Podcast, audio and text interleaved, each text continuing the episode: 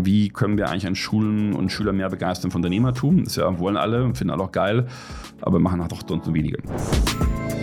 Herzlich willkommen beim Digitalwerk Podcast mit Michel Philipp Marun. Transformation und digitale Erfolgsgeschichten der Handwerks-, Bau- und Immobilienbranche. Ich habe mir Paul eingeladen. Paul, so sagte man mir, macht die geilsten Partys in München zu Expo Real. Ähm, Feldhoff, den Namen kennen wahrscheinlich die einen oder anderen. Und wenn nicht Paul selbst, dann die legendäre Party im P1 in München zu Expo Real. Ich habe natürlich wissen wollen, was dahinter steckt, warum man so eine Party aufreißt und wer eigentlich Paul ist als Person. Und deswegen habe ich Paul eingeladen, er kam her und wir haben darüber gesprochen, was eigentlich das Engagement als Unternehmer ist, wie Paul seine Unternehmensgruppe mit mehr als 20 Millionen mittlerweile in Beratung für Kommunikation in der Immobilienbranche aufgebaut hat. Wir haben über dieses Thema Engagement gesprochen, was natürlich auch die Next Generation einfach mit targetet, also mitnehmen muss. Und da hat er ein, zwei Sachen gemacht in der Vergangenheit, die total spannend sind. Ähm, unter anderem Blackprint Booster, Blackprint Partners, glaube ich, eher ähm, kennt man in der Branche. Real PropTech, also verschiedene Veranstaltungen, Formate, um junge ja, Startups zu fördern, die heute sicherlich das ähm, Immobilienthema in ein adäquates digitales ähm, Zeitalter mitgeholt haben.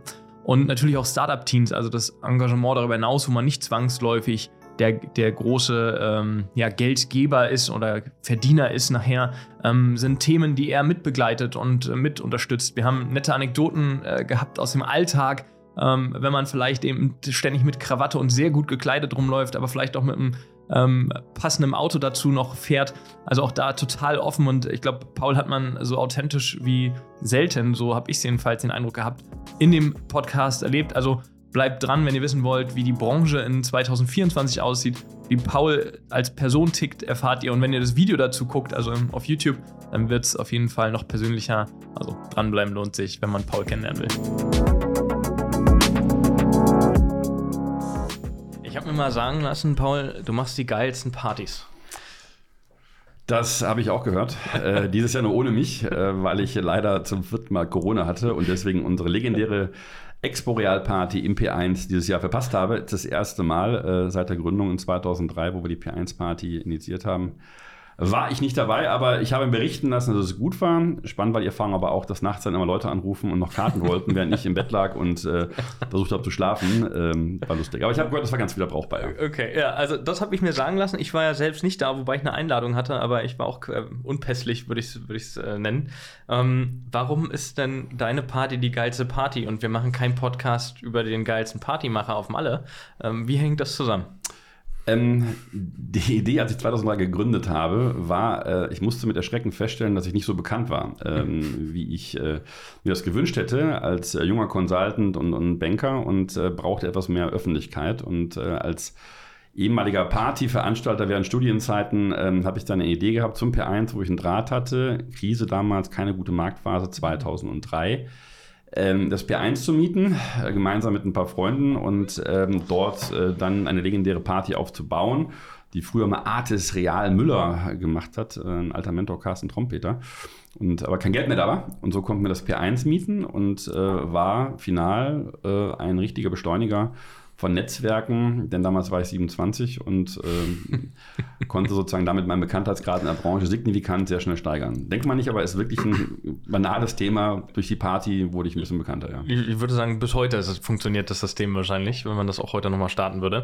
Aber was war denn dein, dein Bedürfnis? Also warum wolltest du bekannter werden? Was, was steckt dahinter? Ähm, das Bedürfnis war ganz klar definiert. Ich musste Aufträge haben und ohne Aufträge kannst du so ein Unternehmer nicht überleben. Und äh, in diesem Kontext äh, ging es darum, wie kann ich möglichst schnell, möglichst äh, simpel ähm, eigentlich große Awareness erzeugen in der Immobilienwirtschaft, vielleicht Kunden davon begeistern, mit mir über Strategie, Positionierung, Unternehmensentwicklung zu reden. Und, und äh, das war der grundsätzliche Bedarf, also schnell bekannt werden, um auch ein paar Kunden zu bekommen. Ähm, aufgrund der eben schon geschilderten nicht ganz so großen Bekanntheit von mir als Person. Da, da, ist ja auch was draus geworden. Also das, das ging ja auf. Wenn ich jetzt mir die, die, die Umsatz, Party wie auch die, andere die, Dinge. die Party als auch der Umsatz, der von 2003, also 20 Jahre später, jetzt resultiert in der Gruppe der der würde dem recht geben, dass das Konzept funktioniert hat. 20 Jahre später, 20 Millionen Euro Umsatz ähm, in ja. der Gruppe ist dann ganz brauchbar geworden. Knapp ja. 100 Beschäftigte, die wir haben und, ja. und Teammitglieder. Äh, hätte ich selber so das erwartet, ehrlicherweise, ich kann es dir gar nicht sagen, ich glaube nicht. Mhm. Ähm, aber ich bin zumindest mal da angekommen, wo ich eigentlich mal hin wollte von der Grundidee, dass ich eigentlich eher mich nur um Strategie, Positionierung, Unternehmensentwicklung äh, kümmere, von uns selber intern in der Unternehmensgruppe, aber auch für unsere Kunden. Ähm, das war mein Ziel, aber habe so ein paar Umwege in den letzten 20 Jahren in dem Punkt nehmen dürfen und musste operativ Events machen, musste auch Kommunikation operativ machen und viele andere Dinge die man sich so äh, dann im Unternehmerleben äh, nicht so vorgestellt hat. Also wer jetzt noch nicht zu deiner Party eingeladen worden ist und dich nicht kennenlernen durfte in den letzten 20 Jahren, was, was macht ihr denn als Feldhoff? Also was ist der, der Zweck der Gesellschaft? Die Frage können wir öfters, äh, bekomme ich öfters gestellt. Ähm, deswegen ist das eine ganz spannende ähm, Nummer. Wir müssen an unserer eigenen Kommunikation noch anscheinend arbeiten. Ähm, den Firmennamen kennen zumindest viele und mich als Person auch. Feldhoff und Ziehen, ähm, wie gesagt, heute 20, in diesem Jahr 20 Jahre alt geworden ist im Schwerpunkt eine Kommunikationsberatung. Wir haben verschiedene äh, Bereiche. Das Thema Strategie, Unternehmensentwicklung ist ein Bereich, Unternehmenspositionierung. Das zweite ist äh, das Thema Unternehmenskommunikation, also für viele spannende Unternehmen, groß wie klein, dürfen wir die Unternehmenskommunikation begleiten und umsetzen. Das dritte ist, wir haben eine eigene Event-Kongressreihe, angefangen damals mit der P1-Party. war das der äh, Auslöser oder war, die, kam das später die, automatisch dazu? Das war dann sozusagen, weil äh, eine ganz spannende Nummer, äh, ähm, also die drei Bereiche sind erstmal sozusagen machen Feld auf und Ziel aus, also klassische Kommunikationsberatung, aber ich glaube, der USP ist von uns, wir haben einfach gute Plattformen, Konferenzen und Events und wir haben sagen wir, aufgrund der Größe auch einen sehr guten Medienzugang und, und sind mit den anderen beiden großen Kommunikationsberatung da, glaube ich, ähm, im Markt ganz unterwegs. Aber äh, die, äh, die äh, weiteren Events sind gekommen, weil mich dann noch einige ältere Haudegen damals nicht ernst genommen haben und, und große Geschäftsführer von Morgan Stanley, von, von Union, von Deka. Und ich musste feststellen, die älteren Haudegen, Silberrücken, äh, nehmen dem auch schon grauschläfrigen Paul Feldorf nicht so ganz ernst. Und äh, nach dem Motto gehen sie erstmal auf die grüne Wiese und dann kommen sie irgendwann wieder. Und das habe ich gesagt, das machen wir nicht. Und habe da aber angefangen mit, mit einigen Weggefährten, äh, Timo Chamler, äh, Dr. Thomas Heer, Markus Wiedmann und einigen anderen heute auch nicht ganz unbekannten Playern in der Immobilienwirtschaft, Netzwerke aufzubauen, Plattformen aufzubauen und, und uns als junge Wilde zu vernetzen. Mhm. Jetzt sind die jungen Wilden mittlerweile auch alt, jetzt müssen mhm. wir gucken, dass wir die ganzen jungen Wilden wiederum nicht vergessen mhm. und verlieren, um uns nicht äh, über die alten Geschichten nur auszutauschen, wie es früher mal der Fall war. Also hast du aber daraus gelernt, dass du nicht die jungen Wilden auf die grüne Wiese wieder schickst, sondern das anders machen willst? Genau, das ist unser Aspekt heute, warum, also ich bin jetzt 48 Jahre alt, das Netzwerk sag mal, ist von 45 bis 55 sehr stark ausgeprägt. Äh, sind wir genauso aber schon dran, die Netzwerke zwischen 35 und 45 oder jetzt ganz neu zwischen 25 und 35 äh, mit auch Teamkollegen von, von, von uns zu bestücken, mhm. denen die Ressourcen an die Hand zu geben, um dort auch dann ihre Netzwerke zu pflegen, aufzubauen. Und, und genau der Fehler, wie die Alten früher es gemacht haben, die gibt es auch heute nicht mehr. Auch die Branche ist eine ganz andere geworden, aber sind wir, glaube ich, in den nächsten Generationen, auch ohne mich persönlich, äh, ganz gut aufgestellt, dass die Netzwerke nicht an uns vorbeigehen und irgendwelche jungen Wilden ohne uns irgendwas gründen. Man muss ja vielleicht sogar sagen, nochmal oder betonen, dass ihr nicht jetzt Kommunikation für Dr. Edgar und Co. macht und das ohne Werbung, sondern ähm, für die Bauimmobilien oder vielmehr für die Immobilienbranche ähm, euch darauf fokussiert habt. Genau, also das ist der reine Fokus. Also wir machen, deswegen auch dein Podcast ist ja auf die Immobilienbauwirtschaft bezogen. Ähm, nachher nur Immobilienthemen, nichts außerhalb der Branche, habe ich einmal versucht. Mhm. Ähm, Und auf die Vater, Nase gefallen, oder?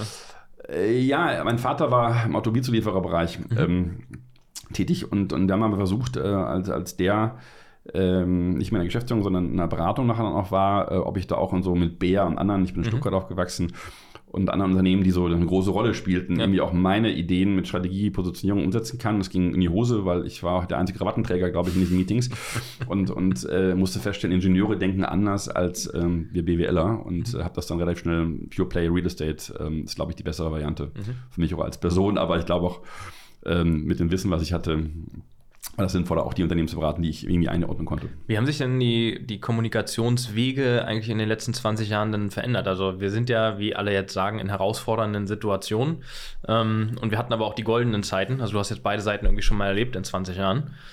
Wie hat sich das verändert, die Kommunikation? 20 Jahre bist ja schon ein alter Hase. Da hast du ja schon ganz viele Sachen gesehen. 2003 war auch keine gute Zeit damals, also keine ja. gute Gründungsphase.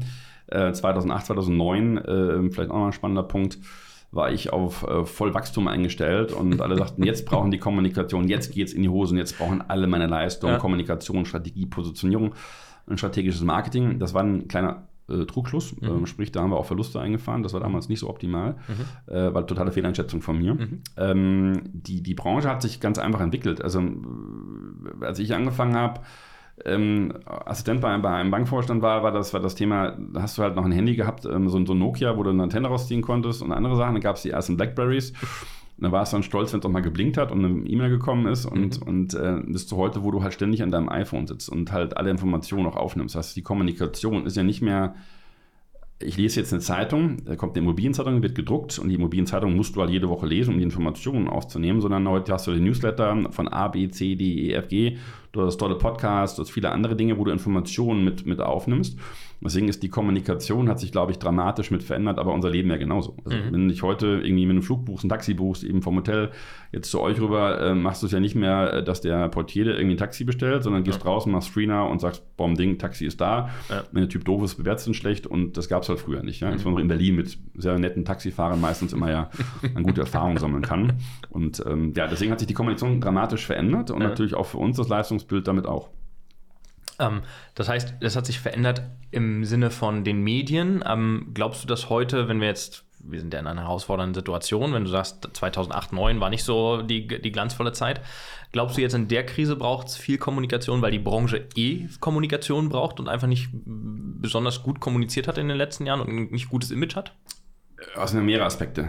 Ähm, also das eine ist auf die Unternehmensebene bezogen. Jetzt sind da viele Unternehmen, auch wahrscheinlich am Anfang nächsten Jahres, wenn neue Bewertungen kommen von den Immobilienportfolien, könnten Einzelunternehmen ja vielleicht noch so ein paar Probleme bekommen in mhm. der Finanzierung, Refinanzierung äh, und ähm, mit ihren finanziellen Mitteln.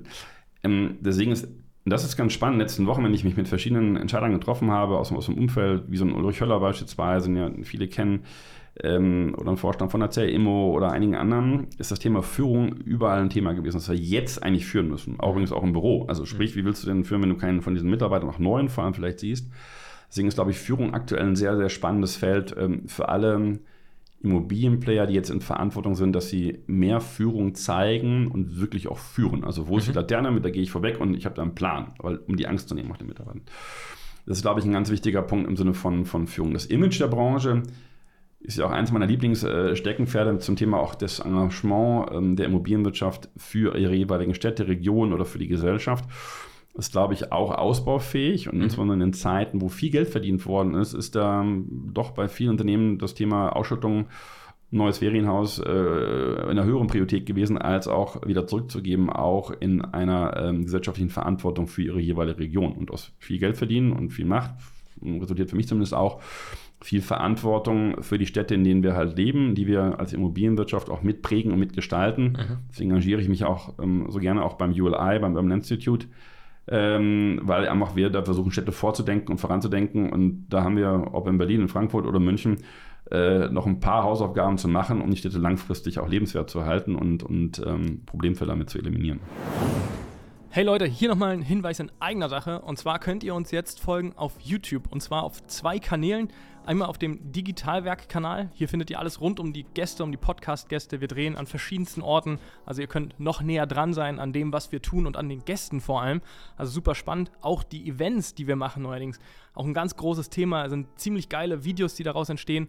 Und auf dem zweiten Kanal, Michel Philipp Marun, da erfahrt ihr alles rund um die Branche. Dichter kann man einfach nicht dran sein. Von irgendwie Baggerfahren bis hin zum Vorstandsgespräch, ähm, bis hin zu Bauvorhaben, die wir begleiten werden. Also folgt uns auf beiden Kanälen und die Links findet ihr in den Show Notes.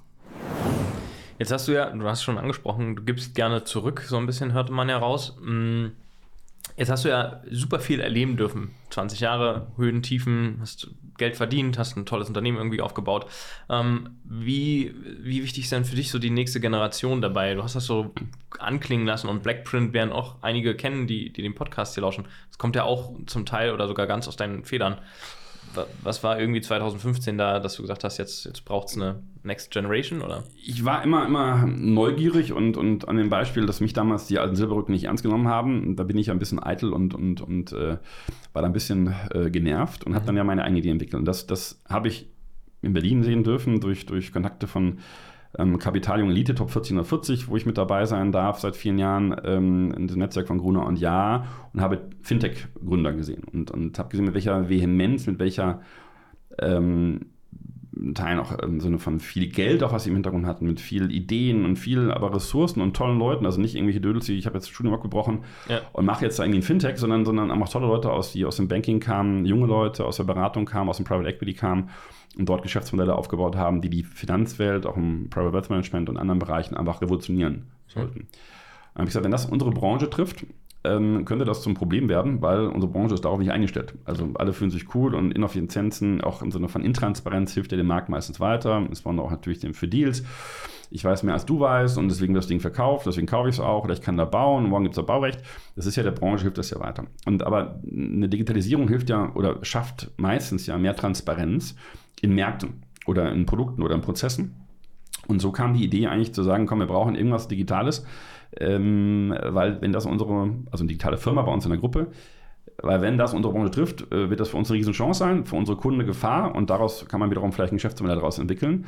Und, und der Name Blackprint kam, äh, ich bin mit ein paar Winzern befreundet und habe äh, eine ganz gute Weinaffinität.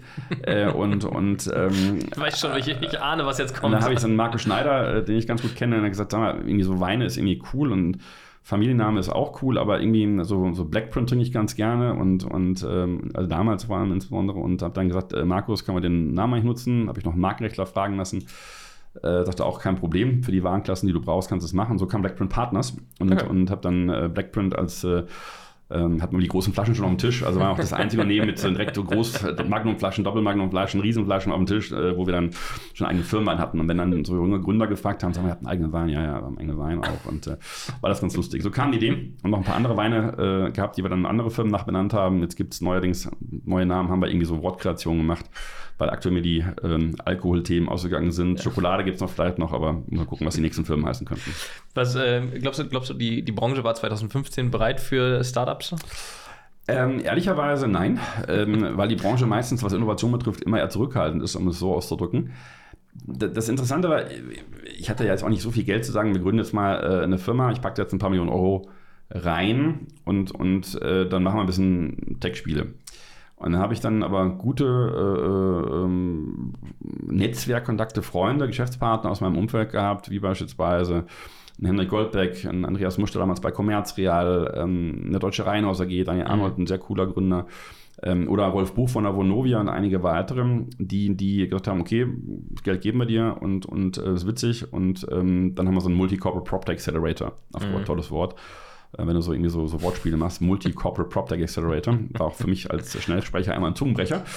Aber ähm, ja, so ging es dann los. Und, und ähm, die Unternehmen waren auch, wenn man sieht heute auch, eine Vonovia ähm, oder eine Commerzreal damals äh, oder auch ein, eine Firma Goldbeck sind einfach da Vorreiter gewesen im Bereich der Digitalisierung und haben das auch mit Bravour umgesetzt und das auch zu ihrem Vorteil verwandelt, meines Erachtens nach, weil sie einfach sehr früh angefangen haben, mit Daten und Digitalisierung und ihre Prozessoptimierung zu agieren. Und ähm, ich glaube, da hat die First Mover definitiv ähm, eben die ganzen Firmen auf jeden Fall ähm, einen großen Vorteil sich entwickelt haben.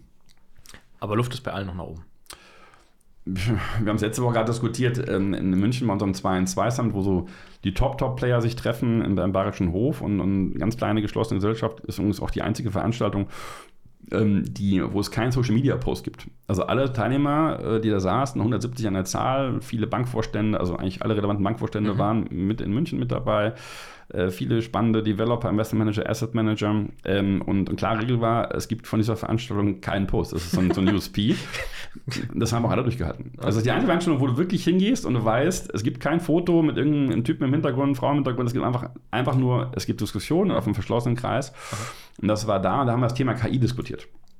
Und, und, äh, für die Immobilienbranche. Für die Immobilien, also allgemein, aber natürlich logischerweise hatten Nicole Büttner da vom Merantix, ähm, diesem, eine der KI-Super-Queens, äh, eine sehr coole Frau, und, und die hat uns da mal in die Welt der KI mitgenommen. Okay. Und ich glaube, die KI wird die Immobilienwirtschaft nochmal, also die bisherigen PropTechs, die, viele coole Ideen hatten, ist noch kein Unicorn vorher wachsen, ja. aber, aber sag mal, zumindest ist die Branche etwas digitaler geworden und beschäftigt mich mit ihren Daten. Aber die haben ja, nur noch mal ganz kurz dazu, die PropTechs, die es jetzt gibt, die waren ja notwendig, um irgendwie überhaupt das, äh, die, die Branche in ein digitales Zeitalter zu genau, überführen. Genau. Ne? Also so oh, Hausverwaltung nicht mehr in der Aktenschrank zu haben, sondern irgendwie digital und auf Cloud. Genau, genau. Also das war die Grund, deswegen sage ich auch, die sind digitaler geworden, deswegen ja. auch unser Antrieb damals mit Backprint mit einer Real PropTech und vielen anderen Dingen, die wir initiiert haben, mit dem Accelerator, ähm, glaube ich, ein, ein, sehr guter Beschleuniger und Weg eben auch für diese PropTech-Szene, um die Branche ein bisschen jetzt ähm, im Sinne von zu digitalisieren und zu innovieren. Mhm. Spannend wird jetzt sein, wenn jetzt auch 2024 nochmal die Märkte vielleicht nicht so optimal laufen könnten für die Immobilienwirtschaft, mhm.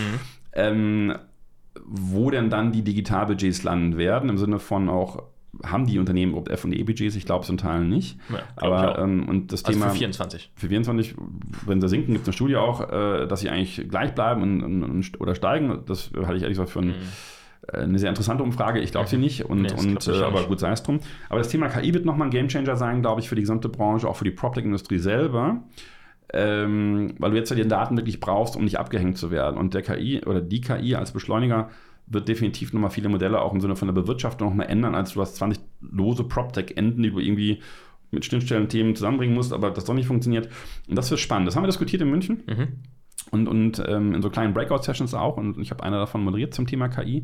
Und, und das war spannend zu sehen, wie weit die Branche ein Thema ist und ähm, wo auch die Schwierigkeiten liegen. Und da hat sich wieder gezeigt, dass eine Commerzreal, eine, eine Vonovia, eine Art Invest einfach, die früh angefangen haben, sich mit dem Thema zu beschäftigen, deutlich weiter sind als, als andere, weil sie auch mit ihren Daten schon anders umgehen, auch mhm. in ihrem Kopf auch andere Leute eingestellt haben. Mhm. Das ist ein sehr spannender Weg. Deswegen, ich glaube, das Thema ähm, Zukunft und insbesondere KI wird unsere Branche noch massiv prägen. Auch selbst unsere Gruppe von der Personalberatungsseite, von, von der Kommunikationsseite wird äh, verschiedene KI-Anwendungen auch einige unserer Prozesse oder bisherigen super geglaubten, sicherer geglaubten äh, Geschäftsprozesse und Geschäftsmodelle ähm, zumindest in, in, in, Teilen angreifen. Ja? Deswegen ist das für uns selber auch ein Thema, mhm. äh, wo wir uns mit beschäftigen. Ja. Was ist so deine Quintessenz nach so einem Tag? Also wenn da 170 Leute voll KI und Digitalthemen, was ist so Quintessenz aus so einem Tag für dich? Also wir hatten verschiedene Themen. Ähm, bei einem 2 in 2 reden wir über die, die strategischen Themen der Branche. Also 2 in 2 Summit, eigentlich maximal 212 Leute. Darunter sind, sind vielleicht das noch kurz erklärt, ähm, davon haben 30 Tickets, habe ich vorgesehen, äh, für, für NGOs, für Wissenschaftler, weil die sonst ja meist auf solche Veranstaltungen nie eingeladen sind. Mhm. Ähm, da war dann der WWF mit dabei, da war auch genau Architecture Future mit dabei, die Urbane Liga, äh, die wenige kannten ähm, und, und, und viele andere so Thinktanks, die einfach dann mit auch mit den klassischen Immobilienentscheidern mal in Dialog gekommen sind. Lustig, immer zu sehen, wie die abends dann beim Glas Bier äh, oder Wein im Palais-Keller zusammensitzen und, und so der, der Vorstand oder der, der Ultra-Geschäftsführer mit ähm, dem Ultra-Ego dann mit so einer jungen Gründerin von Architecture Future zusammensitzt. Diskussionen darüber sind sehr spannend, aber man kann damit Brücken bauen. Das ja. ist ein ganz cooler Punkt. Das ist ein ganz wichtiger Pfad, vielleicht um den 2 2 Summit ähm, zu verstehen und sind nur 900 Leute eingeladen. Also sehr, ich wähle die alle bei uns aus, wer da eingeladen wird. Also keine grauen Schafe, äh, keine Immobilienentscheider, die Immobilien mit einem M schreiben, sondern die können alle auch Immobilienwirtschaft wirklich ein bisschen äh, besser vielleicht gestalten und verstehen. Und nach so einem Tag äh, jetzt auch letzte Woche, das wird ja im Sinne von Zeitenwende, äh, wie es der Kanzler mal gesagt hatte, ob die überangekommen ist, äh, in der Branche glaube ich noch nicht. Aber eins ist klar geworden, äh, das Thema auch da wiederum war eins Führung. Führung, Erklärung und Chancen erkennen. Auch das Thema der grüne Wandel der Branche bietet viele Chancen, weil unter ESG-Kriterien, Richtlinien, die entstehen werden für Fonds, für etc., ähm, müssen wir unter mit ESG dieses wundervolle Schlagwort, was keiner mehr hören kann, mhm. äh, aber halt ist ein, ein, ist ein, ein, Prozess und Denkwandel eigentlich ein, wird eintreten müssen. Und ähm, so dass ich nach Hause gegangen bin mit Thema, ich muss, wir müssen uns KI kümmern. Das Thema Grün ist für uns ein ganz wichtiges Thema, also grüne Immobilien. Für euch als Feldhof. Ja, also für uns als Branche, wo ich überlege, wo können wir als Feldhof und Sie oder in der Gruppe an diesem Punkt mitgestalten. Und unter anderem war mit dabei Horst von Butler von, von, von äh, Wirtschaftswoche, der Chefredakteur, mhm. früher Kapital. Ähm, ein guter Freund hat sein Buch Das grüne Jahrzehnt vorgestellt. Und, und, und ähm, dieses Grün ist noch, glaube ich, oft so, so Greenwashing. Äh, Green, Greenwashing passt mhm. ja ganz gut zusammen. äh, und und ähm, das ist in der Branche, glaube ich, noch relativ oft der Fall. Und, und aber diese Chance daraus zu erkennen, damit auch Geld zu verdienen, ähm, haben die wenigsten eigentlich bislang. Zumindest mhm. mein, mein Gefühl, wenn ich mit Entscheidern rede. Die, die etablierten Player oder redest du von ähm, auch zu wenig Startups, die verstanden haben, was eigentlich irgendwie durch KI in der Immo-Branche nachher umgesetzt werden kann? Ich glaube, die, die PropTechs spielen da ehrlicherweise noch keine Rolle. Was man tut, keine Rolle. Mhm. Ähm, ähm, weil die Unternehmen aktuell andere Themen haben und, und, und äh, also die operativ Immobilienplayer andere Themen haben. Ähm, ich glaube halt, dass das, das ähm, wie gesagt, diese, diese Denkstrukturen, die wir gewohnt sind, auch, auch wie bauen wir, wie wir, du hast ja auch schon Henrik Goldbeck, ähm, enger Freund von mir im, im Podcast gehabt und, und als wir im Silicon Valley waren und, und, das Goldbeck äh, Silicon Valley Hub da in Stanford mit, mit, ähm, mal mit aufgemacht haben, ich durfte mit dabei sein, äh, haben die ganzen Goldbeck-Leute gesagt, die bauen ja alle wie früher hier und die waren schlimm, schlimmer als wir bauen die ja noch hier. Und ich, ah, interessant, weil so Immobilien äh, BWLer hat natürlich nicht so viel Ahnung vom Bauen wie jetzt die Immobilienbauleute. Ähm, und das war dann spannend zu sehen. Und wir bauen halt noch wie vor 20 Jahren, 50 Jahren, wir bauen nicht grün. Äh, und da wird viel passieren und es bietet mhm. viele Chancen, vor allem auch für die Branche, weil sie ja Treiber davon sein kann. Wie mhm. setzen die Materialien ein? Circular Economy, wie bauen sie? Wie grün sind sie? Wir haben jetzt gerade mit unserer Münchner Firma äh, gerade die Batteriefabrik von, von BMW beraten, die jetzt in Bayern gebaut wird. Mit Bürger entscheiden dagegen. Wir haben die glücklicherweise zusammen mit BMW ähm, ähm, gewinnen können, also dass diese Batteriefabrik, Batteriefabrik, Batteriefabrik äh, gebaut werden darf und die Chancen werden halt noch nicht oft gesehen. Das ist, glaube ich, bei unserer Branche das Chancen erkennen. Mhm. Nicht nur, ich denke wie immer, das ist eins auch meiner Antriebe, auch unseren Kunden, nicht nur mal, wir haben es immer so gemacht, das heute immer so weiter und hör mal, vermieten das Ding nach 40 Euro und dann läuft das schon. Das klappt halt, das klappt halt, glaube ich, so nicht mehr. Und da gehen halt viele Chancen verloren. Und wie komme ich jetzt zu Blackprint?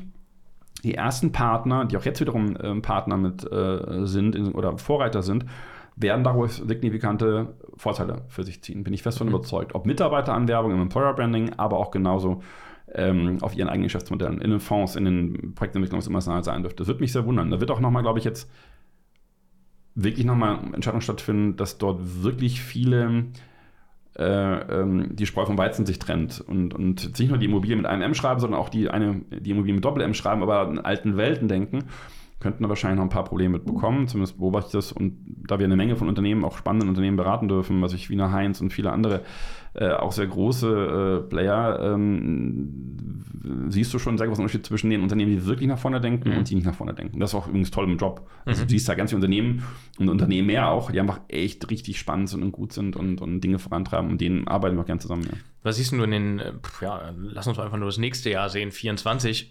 was, was siehst du so, was wird wirklich passieren in der MO-Branche? Wenn ich das wüsste, ähm, würde ich jetzt natürlich sofort meine ganzen Geschäftsmodelle das darauf versuche ich ja auch gerade rauszufinden ähm, bei dir, um das zu tun. Nachher. Also, ähm, ja, also die. die Machen 50-50. Äh, das finde ich gut. äh, äh, Partnerschaften helfen meistens ja, weiter. Immer.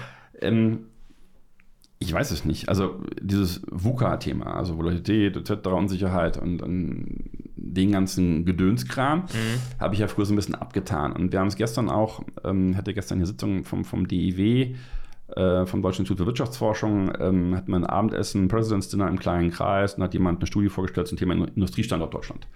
Und diese Polykrisen und das Management äh, davon ist halt wahnsinnig komplex. Das haben alle, die gestern saßen, spannende Persönlichkeiten, ähm, aus verschiedenen Unternehmen und, und Einrichtungen. Ähm, alle hatten das Thema, diese Polykrisen zu managen, ist halt schwierig. Deswegen für deine Frage, auf deine Frage zurückzukommen, für 2024, wie plane ich? Wir haben jetzt morgen, ähm, nee, übermorgen, nee, war doch jetzt Mittwoch, also, ja, übermorgen haben wir, glaube ich, ein Strategie-Meeting ähm, mit, mit unseren Felder von Zielgeschäftsführern, wo wir auch um die Planung 2024 reden. Und ich kann aktuell ehrlicherweise noch nicht genau sagen, wie unser Jahr aussehen wird, weil, wenn ich mal unser Gruppenunternehmen angucke, äh, habe ich sehr unterschiedliche Entwicklungen gesehen, die ich so nicht hätte, trotz meiner, auch jetzt würde ich sagen, einigermaßen langen Erfahrung, so nicht erkannt habe, welche Bereiche ähm, gut funktionieren in diesem Geschäftsjahr und welche nicht. Und wir mhm. haben Bereiche, wie jetzt unsere Firma aus München, Hennigs und Schwarz, ähm, die sich mit dem Thema Baurechtschaffung, Akzeptanzkommunikation von Immobilienprojekten und Infrastrukturmaßnahmen beschäftigt sind Projektentwickler weggebrochen und dafür kamen die Corporates, also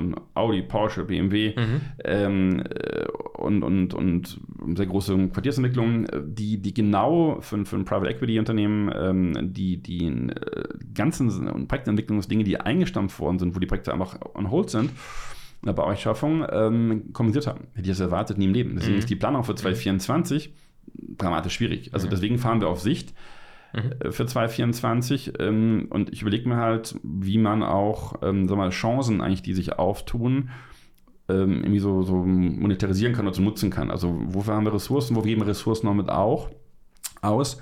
Äh, das wird eigentlich unser, unser, unser nächsten Wochen unser größtes Thema sein. Wo sind die Chancen, wo sind die Risiken? Ähm, und, und wie ist das Kundenportfolio auch? Also welche Unternehmen könnten noch mal ein paar Probleme bekommen, weil es wird definitiv nächstes Jahr ähm, wahrscheinlich nicht einfacher werden. Ja. Glaubst du, dass die Innovationskraft dann nachlassen wird im nächsten Jahr in der Branche? Jein, ich habe das ja gesagt, die Unternehmen, die, die Vorreiter sind in ihren Denkstrukturen, Mustern, Managementmethoden, was immer das nachher ist, die werden ihre Budgets ja nicht runterfahren. Auch wir werden uns ein FE-Budget geben, also Forschungsentwicklungsbudget, ähm, äh, geben zum ersten Mal, um Dinge auszuprobieren. Das mhm. kann sein, wir suchen irgendwelche Veranstaltungen in mhm. anderen Branchen, Green Tech Festival und wieder andere Dinge. Aber ähm, wir müssen ja lernen. Und deswegen ist jetzt unser Thema, also jetzt in einer Krise entstehen Chancen, diese Plattitüden, die man gerne so sagt, aber es ist ja so. Und aufgrund der Größe, das ist wirklich ein Vorteil bei uns aktuell, können wir natürlich auch Dinge anders machen. Ob wir jetzt 100.000 oder mehr um das machen oder weniger, ist nachher final wirklich egal. Glücklicherweise. Ähm, und deswegen sollten wir diese Größe und Stärke auch nutzen, auch in FE zu investieren und, und uns schlauer zu machen, ob in KI-Systeme, ob eine Reise in Silicon Valley, aber jetzt nicht im Sinne von machen so eine Bustour und gucken uns den, den Startup Safari. Äh, genau, Startup Safari, äh, äh, sondern nee, eher so im Sinne von, was geschieht denn draußen in der Welt, was gibt es für neue Produkte, neue Themen für Entwicklungen, insbesondere auch im Bereich ähm, grüne Technologien, die auf Immobilien Auswirkungen haben können, im Bereich Bauen und, und das vielleicht auch wiederum entweder zu Kunden zu machen, für unsere Kunden Dinge mitzuentwickeln. Das ist eher so mein, mein Part gerade ähm, wie gesagt, nach vorne zu denken und eher die Chancen äh, zu nutzen, weil, wie eben gesagt, ich hätte in diesem Jahr wirklich auf die falschen ähm, Unternehmen gesetzt bei uns in der Gruppe. Wie gesagt, die fliegen immer oder ähm, die fliegen nicht. Mhm.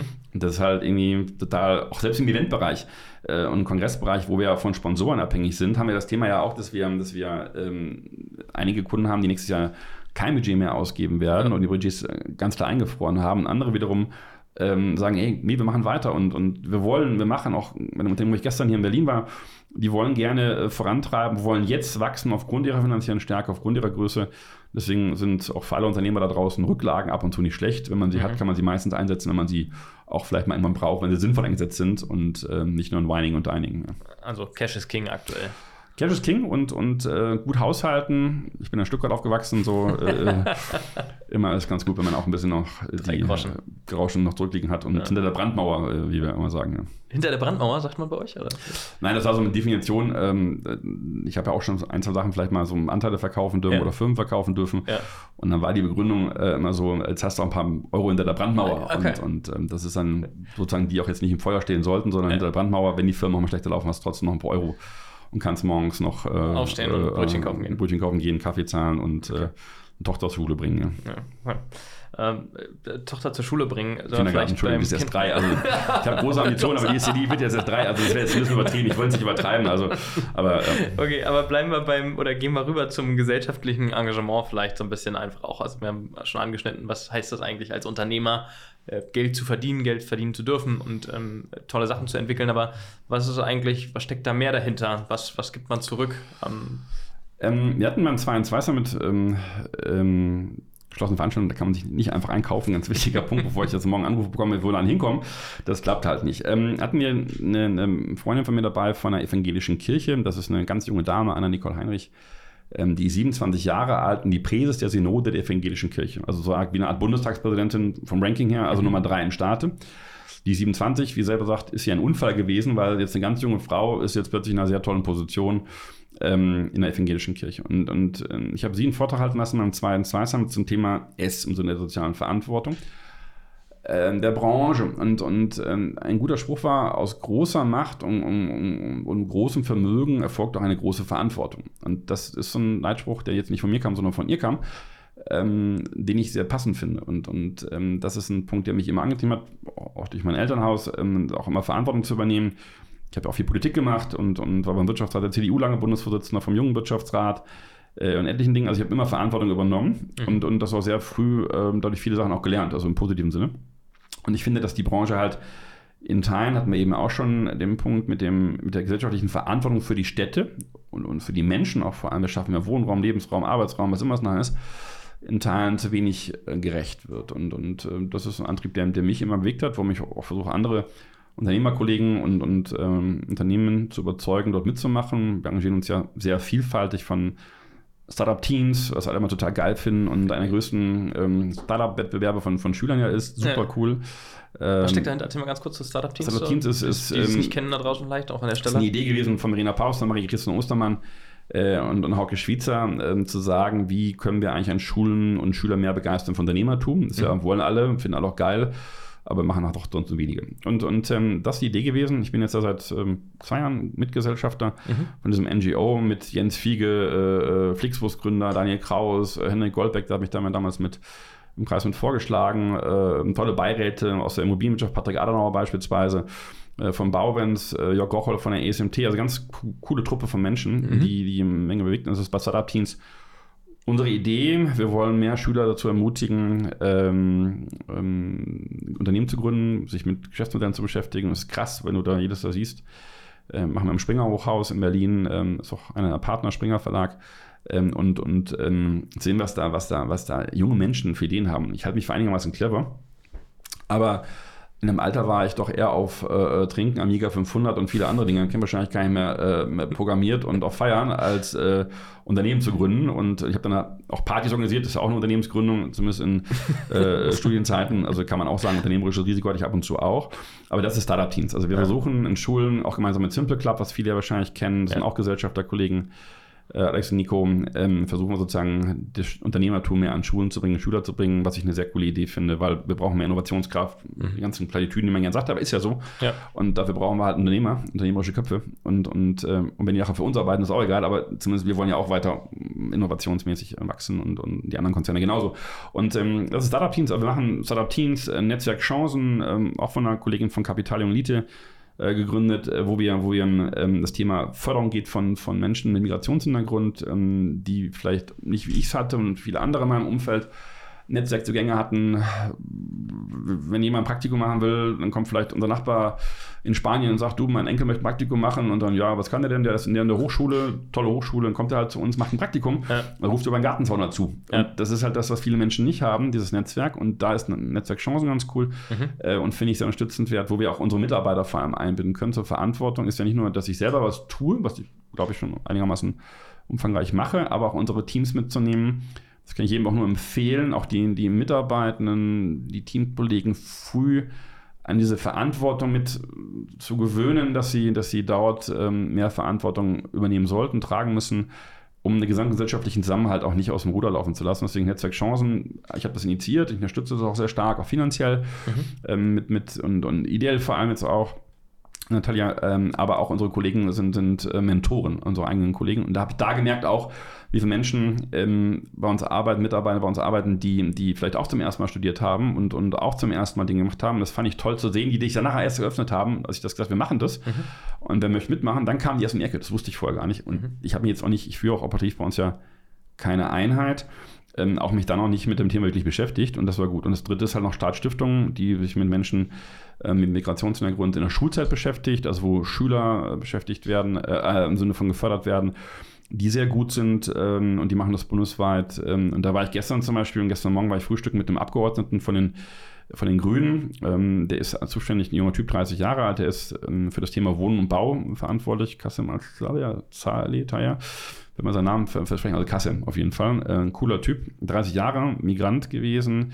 2019, wenn ich es richtig verstanden habe, eingebürgert, ähm, bei den Grünen eingetreten, jetzt im Bundestag und war auch Stipendiat der Staatsstiftung. Steile also Karriere. total cool zu sehen, ich jetzt auch unterstütze, total gut zu sehen, was daraus werden kann. Und da hast du halt auch Vorbildrollen, Karriere, und das ist, glaube ich, der andere Punkt des mhm. Engagements. Mhm. Auch von mir, lange Antwort und Rede weiß ich. Aber äh, ich finde diese Vorbildrolle halt einen ganz wichtigen mhm. Punkt. Und das ist halt ähm, ähm, für mich sehr wichtig. Ähm, auch gegen meine Tochter, wie gesagt, die wird jetzt erst drei, die kriegst du nicht mit, aber. Noch nicht in die Schule? Aber gut, das ist ja nachhaltig. Ist der, nachhaltig der, der Content und, ist ja ähm, nachhaltig, ja. Genau. Weil das ist ein ganz spannender Part, wo, wenn du bei uns am Wochenende, ich wohne, wohne in der Nähe von Frankfurt, in Bad Homburg, und, und wenn ich da zum Einkaufen fahre, selbst beim Supermarkt, äh, wie viel Assis es gibt. Ne? Und ob arm oder reich, jetzt mal außen vor gelassen, kannst du in Autos ja einigermaßen erkennen, ähm, wo zumindest einige sich zurechnen würden. Ja. Ähm, so. und, und, und wenn auf irgendwelchen Kinderparkplätzen dann, dann, dann irgendwelche Leute parken, äh, denkst du, warum? Ja. Und, und ähm, ich fahre angesprochen. Ich fahre ein Auto aus Dufenhausen und, und sehr schönes und, und also einen kleinen Sportwagen dort und da bin ein Kindersitz hinten drin. Ja. Und das glaubt mir ja keiner. Also meine Frau, meine, meine Tochter liebt diesen, diesen, äh, diesen Porsche 911 und, und fährt am liebsten mit dem Auto. Und dann mache ich mal selbst beim Einkaufen am Wochenende Fenster und sage, wo ist denn Ihr Kind? Ja, hier, das ist mein Kind. Ich sage, das ist witzig, das ist ihr äh, Ehemann, ihr Vater, keine Ahnung was. Und dann zeige ich ihm nach hinten. Also erwartet ja keiner im, im, Porsche Turbo hinten drin im Sinne von ein Kind. Und ja. dann sitzt mein Kind ja, da drin, guckt immer raus mit drei Jahren ja. und sehr freundliches Kind glücklicherweise. Und dann sind die nachher alle echt so, äh, Mist. Und dann hat die eine Dame wirklich letztens wieder umgeparkt.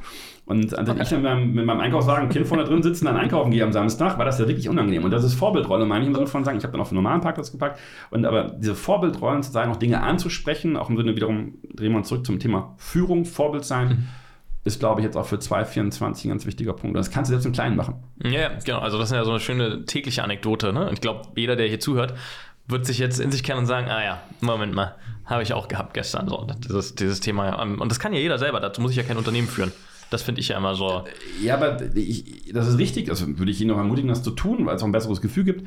Ähm, aber der, der, der, jetzt war gerade, äh, ähm, das Beispiel hat ein junger Familienvater mit einem Skolia Duster, der sozusagen keine äh, Statussymbole braucht, äh, aber halt mit seinem Duster einfach mal auf zwei Parkplätzen parkt. Also zwei Kinderparkplätze, parken in der Mitte. Dann habe ich ihn angesprochen. Ich wiederum äh, Elberfahrer, ich so, Junior, was ist denn das? Und da ist der, ja und? Ich so, ich weiß, ich habe ein Kind dabei, ich habe ein Kind dabei, was soll das? Der ist stehen geblieben. Aber das Ansprechen auch, wenn Leute mal Mist machen und mhm. nicht sich wegducken, und jetzt sehe ich meistens schnöselig aus, also nicht am Wochenende mit Anzug und Krawatte, aber halt, man würde erkennen, dass es mir einigermaßen gut erkennt, weil vom Kleidungsstil sehe ich jetzt immer vielleicht ähm, eher so schnöselig aus, nach Bad Homburg passend. und dann ist die Vorbildrolle aber umso wichtiger, mhm. weil die Leute beachten ja mehr auf einen. Oder wenn man bekannter ist, auch jetzt, vielleicht ich vielleicht in der Branche mittlerweile ein bisschen bekannter sein darf, oder könnte, ist ja die Vorbildrolle wichtig, weil viele Menschen kennen mich ja, ob das im Flieger ist, ob das im Supermarkt ist, ob das im Büro ist, in der Innenstadt ist. Die Kleinigkeiten machen es nachher aus, deswegen sind die Vorbildrollen von den bekannten Personen unserer Branche, glaube ich, umso wichtiger, mhm. weil sie dann aber auch andere mitziehen. Mhm. Ja, glaube ich, motivieren, ne? Also du hast eine Ausstrahlungskraft, die, genau. Hoffen wir es und hoffen ganz viele Leute mitnehmen zu dürfen in, in, dem, in dem Thema. Hast du als Unternehmer Prinzipien, denen du folgst? Also wir haben ja den Claim Real Impact äh, den wir mal entwickelt haben, unserer äh, wundervollen Tanja Scherer, ähm, unser Head of Marketing für die Gruppe. Ähm, also diesen Einfluss, also ich bin nicht geldgetrieben, ich bin, bin kann man sagen, man hat es auch ganz gut verdient, aber ich war nie geldgetrieben. Mhm. Ich war nie, nie im Sinne von, von äh, ähm, ja, also ging es auch immer gut, also das muss man fairerweise auch sagen, aber der, der, ähm, der Faktor war immer machtgetrieben, Einflussgetrieben. Und auch unser Claim ist ja Real Impact, dass wir auf die Branche wirklich auch äh, realen Einfluss haben und sie mit innovieren, vorantreiben, besser machen.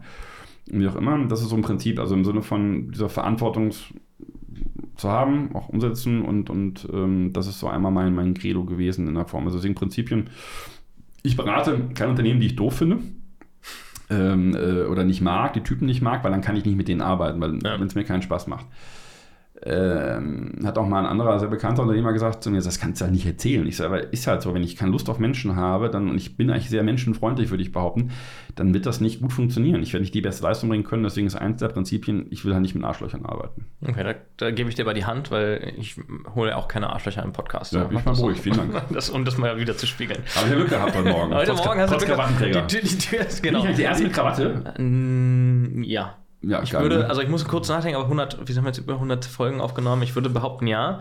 Ich finde das ja auch total legitim und das ist gar nicht so branchenrelevant, ob er jetzt ne, in der Bau- oder Immobranche oder in der, in der Finanzbranche Krawatte tragen muss oder nicht. Sondern ich finde das ja, das muss ja zu einem stehen, also passen im Sinne von, du bist ja so ein Typ, ne? Du kamst hier vorhin durch die Tür rein und ich wusste nicht, ob du jetzt im Anzug kommst oder manche Vorstände oder so, ne, tragen Krawatte und kommen dann. ja, gut, du musstest das Hotel wechseln, zugegebenermaßen. Deswegen war ich da schon beruhigt, dass das nicht passiert. Ähm, aber manche kommen ja rein mit Tonschuhen und sagen so, pass auf, beim Podcast ziehe ich jetzt ein T-Shirt an, weil ich bin jetzt super cool und fühle mich da wohl, aber morgen früh im Büro trage ich wieder Krawatte. Aber du bist ja so ein Typ, der steht dazu. Also das, du kamst ja hier rein, Tür auf und warst so, so, da bin ich. Ja, das äh, wird ab und zu auch vorgeworfen. Aber nein, äh, das ist aber immer, ich war immer, immer, äh, äh zumindest für meine Verhältnisse äh, oder für mein Befinden, äh, immer recht gut gekleidet. Aber ich ziehe das auch durch und, und bin auch, bin, fliege nachher nach Hause nach Frankfurt ähm, und, und ich bin meist noch der Einzige im Flieger mit Krawatte. Ne? Und das ist schon interessant zu sehen. Das ist übrigens Corona gewesen. Corona hat viel verändert. Also ich kann zumindest eins für Corona, ist ja weiter nicht weg, wie ich gemerkt habe, auch an Expo Real. Ähm, und, und heute einige Mitarbeiter ja auch dann, dann auch äh, aktuell mit Covid mal flach liegen. Ähm, die, die, die, die Covid-Zeit hat was für mich gehabt im Sinne von, ich habe meine Tochter aufwachsen sehen. Das war super. Also ich wäre sonst mit dem Reisen, hätte ich wahrscheinlich nie auf die Kette bekommen, das so zu ändern, sagen, hey, ich bin übergebraucht und ich muss da jetzt hinfahren, hinfliegen. Also kann ich sein, ich muss jetzt nicht bei mhm. der Kleinen sein. Das war eine coole Zeit. Muss ich echt sagen, es hat mir wirklich viel gebracht und ich denke auch anders übrigens um. Ähm, der zweite Punkt ist, äh, äh, die Covid-Zeit hat aber auch viele Sachen verändert. Ne? Also so, boah, scheiß halt drauf, jetzt so Hoodie und komme ich ins Büro, auch bei Partnerkollegen, Geschäftsführern äh, von uns eventuell. Und, und ähm, wo ich mich natürlich schon mal drüber aufrege, weil ich finde halt, Stil ist halt irgendwie, das ist eine Scheitert die nachher auch. Und wenn du halt jetzt in Berlin durchläufst und bist alle mit dem Hoodie in weißen Turnschuhen, ja, nicht, schwarze okay. Lederschuhen. Äh, schon mal sehr sympathisch. ähm, dann ist das Thema ja, dann bist du einfach einer von 100.000. Ne? Und, und ähm, ich hebe mich mit dem Anzug und Krawatte, und ich trage das wirklich gerne, äh, einfach mit ab. Ich habe auch so viele Krawatten. Wenn ich das alle wegschmeißen müsste, äh, wäre irgendwie auch blöd. Ja? Also deswegen, das war jetzt ein Scherz. deswegen, ich trage das gerne und hebe mich damit auch ab und das ist dann so, so, so, ein Muster, was, was immer mit ist. Ja. also das ist die, die Anekdote, ich war am Samstag beim Opera-Dinner. Ähm, also da zieht man dann halt Smoking an und Black Tie. Und äh, da war die Frage von dem einen, wie oft ziehst du denn Smoking an? Da habe ich gesagt, so zehnmal im Jahr in etwa. Ähm, also Zehnmal ist ordentlich. Zehnmal im Jahr, genau. Also so, ne, auf eine Veranstaltung, manchmal vielleicht auch ein Ticken, wo man sagt, da könnte man auch noch einen Anzug und eine Zum Joggen, genau. Fliege- ja. genau zum Joggen. Und dann war, ich finde das eben auch so, ne, an den Punkten, da, da muss es dann irgendwie passen. Äh, Ja, Stilfrage ist. Ähm, unsere Und Branche ist, kannst du nicht kaufen. Ja, das Interessante ist ja, dass ja, dass ja zum Thema die Branchenlage wurde mal gemessen oder wurde mal gesagt, oder behauptet besser gesagt, dass die, dass, äh, wenn Leute mehr Krawatte tragen, äh, die Branche irgendwie, also unsere Branche wieder ein bisschen schlittern ist. Ich habe noch so viele Krawattenträger gar nicht wahrgenommen, ehrlicherweise. Also kann so schlimm noch gar nicht sein. Vielleicht täusche ich mich auch und äh, ab nächste Woche rennen alle mit Krawatte rum. Wir, wir gucken mal, was nächstes Jahr ist, wie äh, 2024 im November die Leute dann rumlaufen. Das äh, würde mich sehr interessieren. Äh, ja, welche noch laufen können, ist dann eine andere Frage, aber das ist äh, zumindest aus der Branche. Nein, aber das ist, das ist, äh, glaube ich, ähm, wird wirklich spannend werden und aber auch schwere Zeiten. Trotzdem, alle haben viel Geld äh, oder viele haben viel Geld verdient. Ähm, und trotzdem Verantwortung, deswegen auch äh, nicht sparen an, an F&E, nicht sparen, also Forschungsentwicklung, nicht sparen an äh, Prozessen, Daten, ähm, nicht sparen an gesellschaftlichen Engagement. Das ist jetzt ein ganz wichtiger Punkt. Ja. Den Appell lasse ich so stehen. Paul, vielen Dank für deine Zeit. Schön, dass du hergekommen bist. Sehr gerne, vielen Dank. Vielen Dank. Und wir sehen uns nächste Woche wieder mit neuem Content, was die Bau- und Immobilienbranche angeht. Bis dann.